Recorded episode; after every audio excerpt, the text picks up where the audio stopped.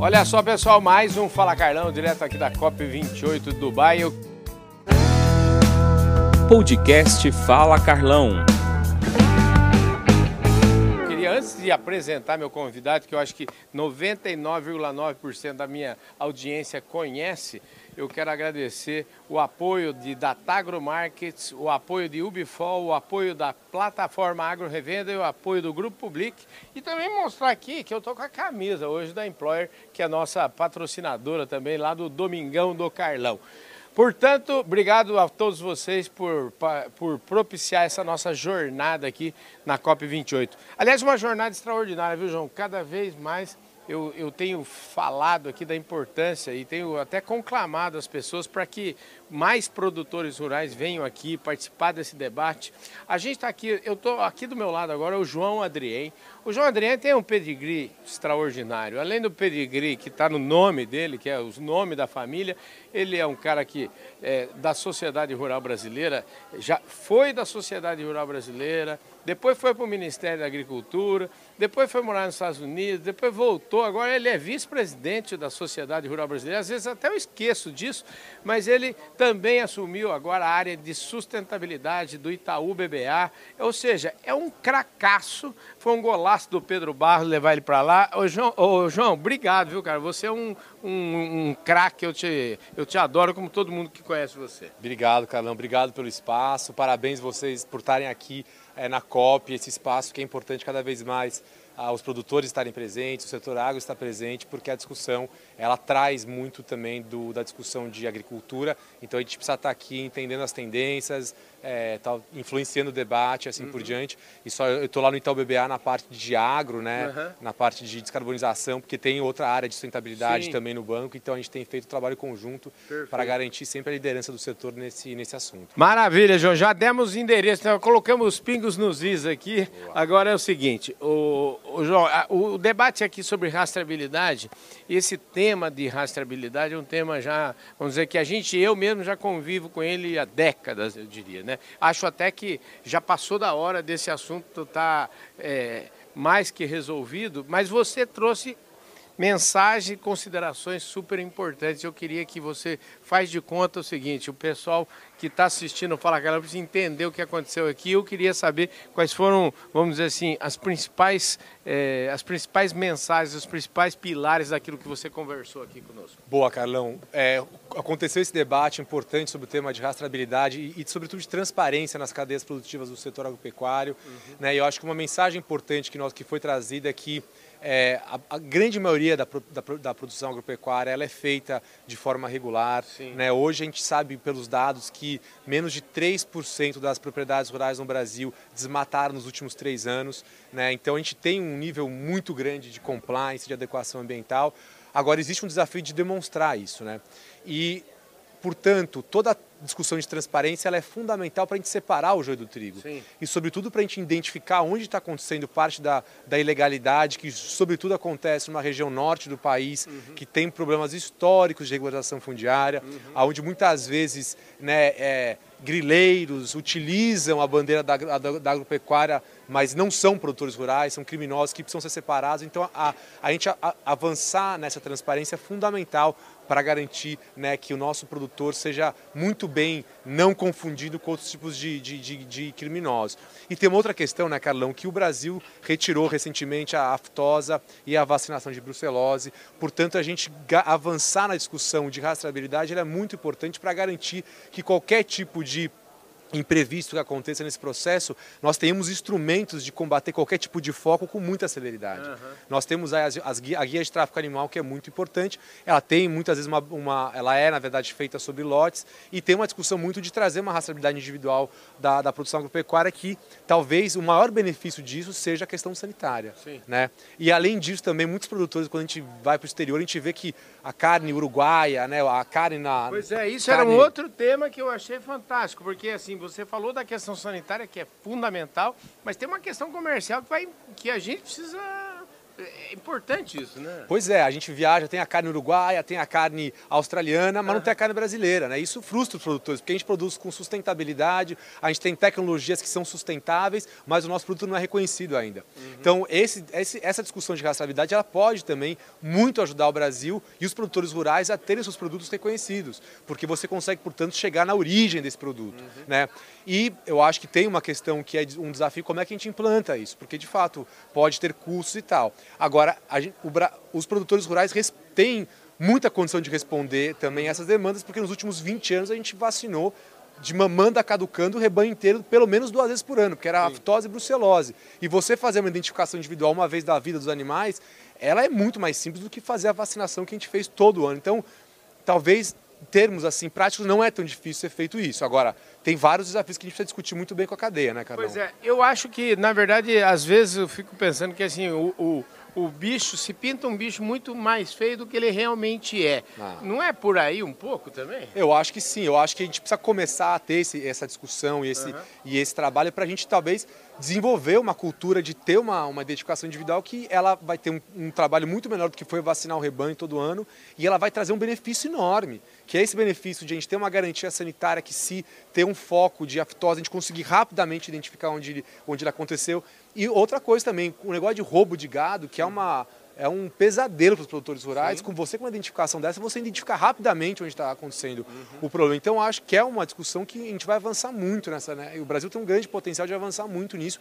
E os melhores beneficiados serão os produtores rurais. Agora, tem inúmeros desafios que a gente não vai, não vai resolver somente com isso. Eu acho que o Estado do Pará tem feito vários compromissos importantes, uhum. né? até saiu um decreto na semana retrasada Sim. criando um sistema de rastreabilidade. Agora, só rastreabilidade sem regularização fundiária, sem análise do CAR também não resolve. Então são, é uma conjuntura né, de desafios que tem para ser solucionados. Mas eu acho que o Brasil está muito bem posicionado e os produtores rurais, se de fato acordarem avançar numa estratégia como essa, vai estar tá muito bem posicionado, né? Ô, João, a gente estava aqui numa, numa, vamos dizer, numa mesa, né, num sofá redondo aqui, né, onde tinham players de vários segmentos, tinha o governo, tinha frigorífico, e você foi enfático, né, porque você deu uma, vamos dizer assim, uma, uma cobrada também, né, porque não é só, assim, o produtor no fim acaba, todo mundo é o produtor que tem que fazer isso, o produtor que tem que fazer aquilo, o produtor isso, o produtor aquilo. O governo, qual é a parte que cabe ao governo? Qual é a parte que cabe a essas, esses outros elos para, é, vamos dizer assim, impulsionar isso, esse, esse negócio? É, eu acho que nessa discussão de transparência, né, ela é uma estratégia que ela precisa do governo e do setor privado. Né? Uhum. O governo precisa garantir os, as condições mínimas né, de, de, de, de, regularidade ambiental, analisando o cadastro ambiental rural, uhum. fazendo a regularização fundiária, cruzando dados estratégicos para demonstrar trans, né, o compliance dos produtores. E o setor privado precisa estimular esse processo. Né? Uhum. O Itaú BBA, o setor financeiro, tem feito vários avanços nisso, inclusive o Itaú BBA desenvolveu várias linhas de financiamento com incentivo de taxa, uhum. para que os produtores adotem né, essas linhas que vão ajudar a gente a ser cada vez mais sustentável.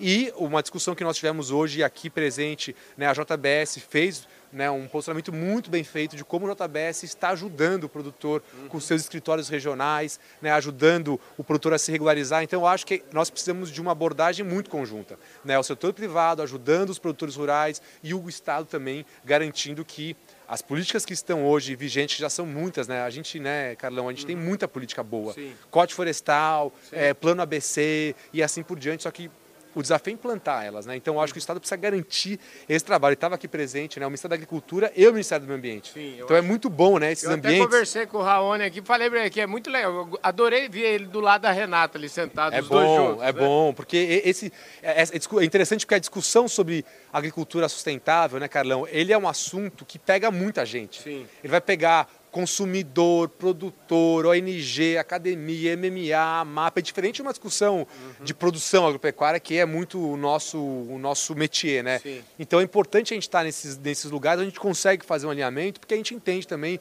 o que pega para cada um e a gente também consegue se posicionar Sim. Trazendo a visão do setor agropecuário para essa discussão. Então é muito boa essas, essas mesas, assim, né, cada um. Maravilha. Escuta, agora, saindo um pouquinho desse painel aqui, você chegou aí, já deu uma volta, você já deve estar bem ambientado que, que você. Que, que, pontos que você gostaria de destacar aqui, se eu te perguntasse, sobre esta COP 28?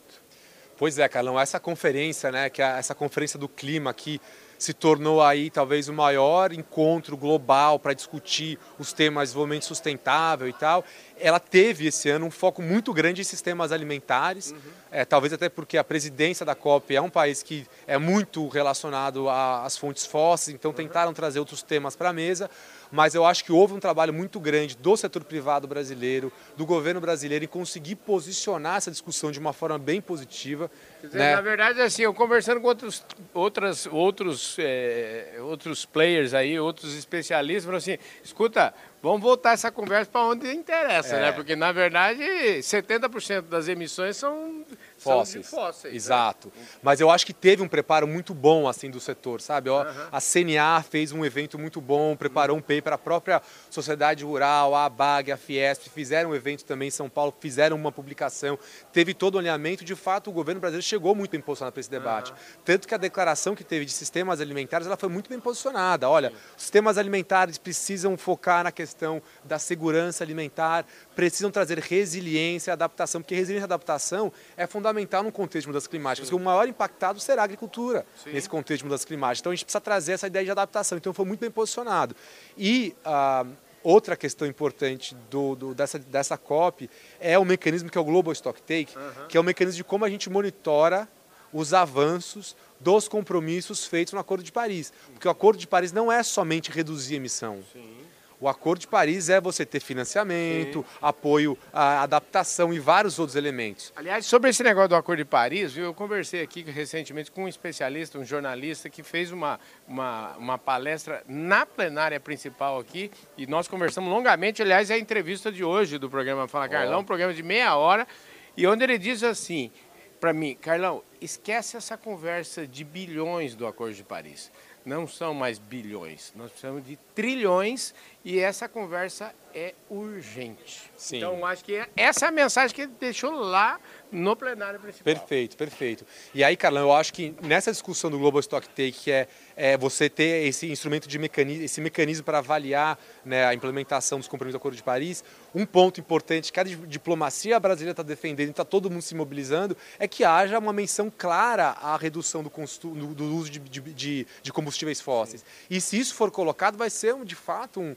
uma mudança importante, porque hoje a gente, né, o país pode reduzir as suas emissões globais aumentando o consumo de fóssil. Sim. E a ideia é que o consumo de fóssil seja cada vez mais, menor. Uh, seja menor, né, cada é. vez seja reduzido.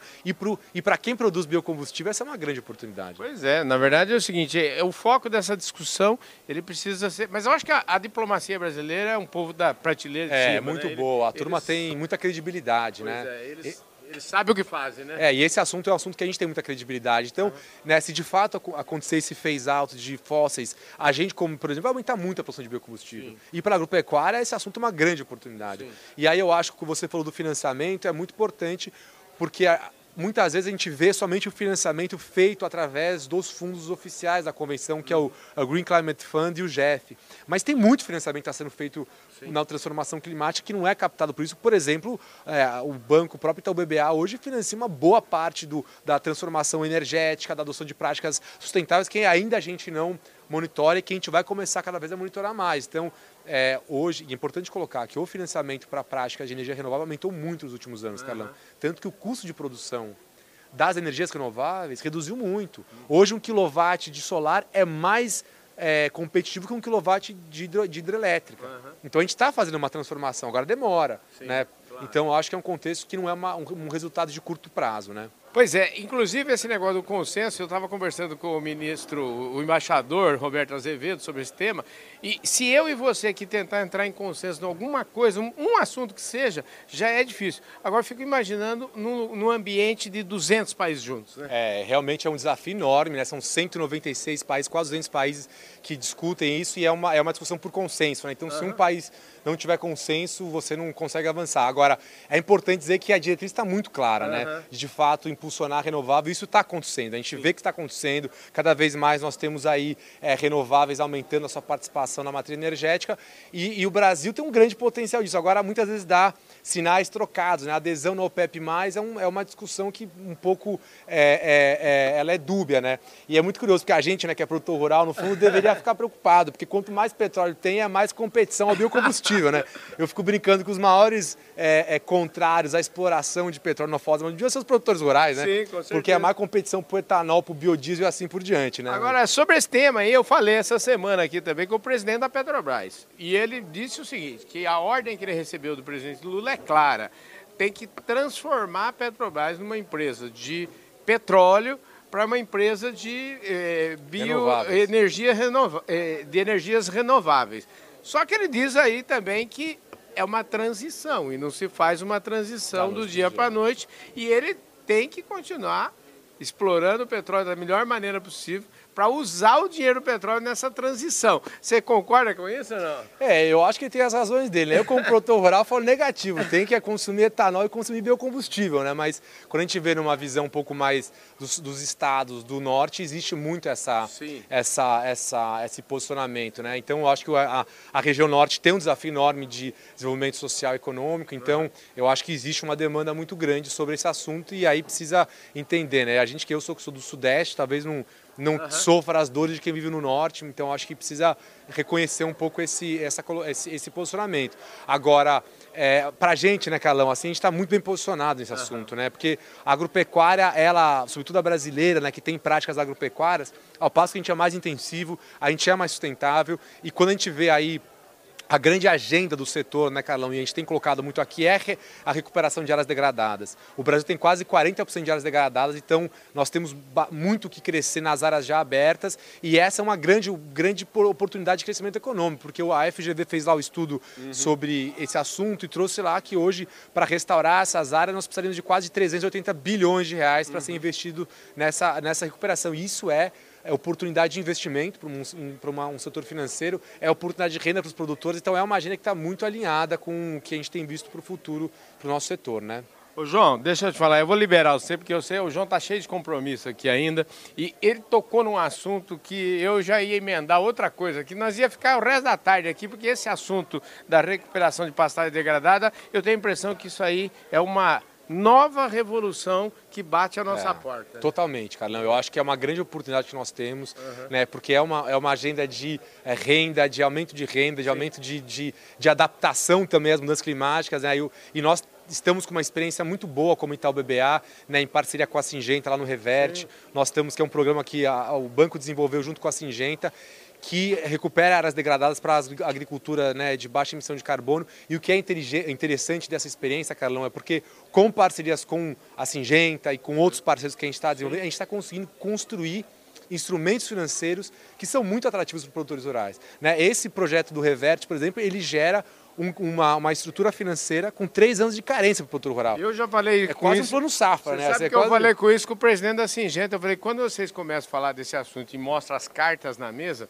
é por isso que eu acho que agora a gente vai porque é. avança, né? Porque aí a gente está mostrando na realidade mesmo. Né? Que tem benefício, pois né? É. Agora a gente precisa, o Itaú tem feito muito essas parcerias, uhum. né? Porque com esse tipo de estrutura como a da Singenta e de outras, a gente consegue reduzir o, o custo do crédito, uhum. montar uma estrutura que ela é mais atrativa, Sim. né? Como assim o cara migrar de pecuária para agricultura com três anos de carência é uma estrutura muito boa. Né? Até porque a renda da agricultura ela vem nos, nos seis meses. Então, acho que é um, são estratégias muito boas. A gente precisa expandir isso e fazer as finanças, vezes, cada vez mais competitivas para que a gente possa fazer a agricultura brasileira ser parte da solução como ela já é, né? Mas eu acho que numa, num contexto de futuro é uma grande oportunidade, né? Maravilha, gente do céu. João Adrien dividiu a inteligência dele conosco aqui. Ô João, super obrigado, viu, cara? Obrigado, Calão. Parabéns que vocês estão aqui. Fundamental obrigado. o setor estar tá bem representado e bem comunicado através do Fala Carlão é e de outras informações aí. Obrigado. Eu falei com o João Adrien, gente do céu, mais prateleira de cima, simplesmente impossível. Obrigado, Bifol, da Tagromarkets, Grupo Public e Plataforma Agro Revenda. Dubai COP28.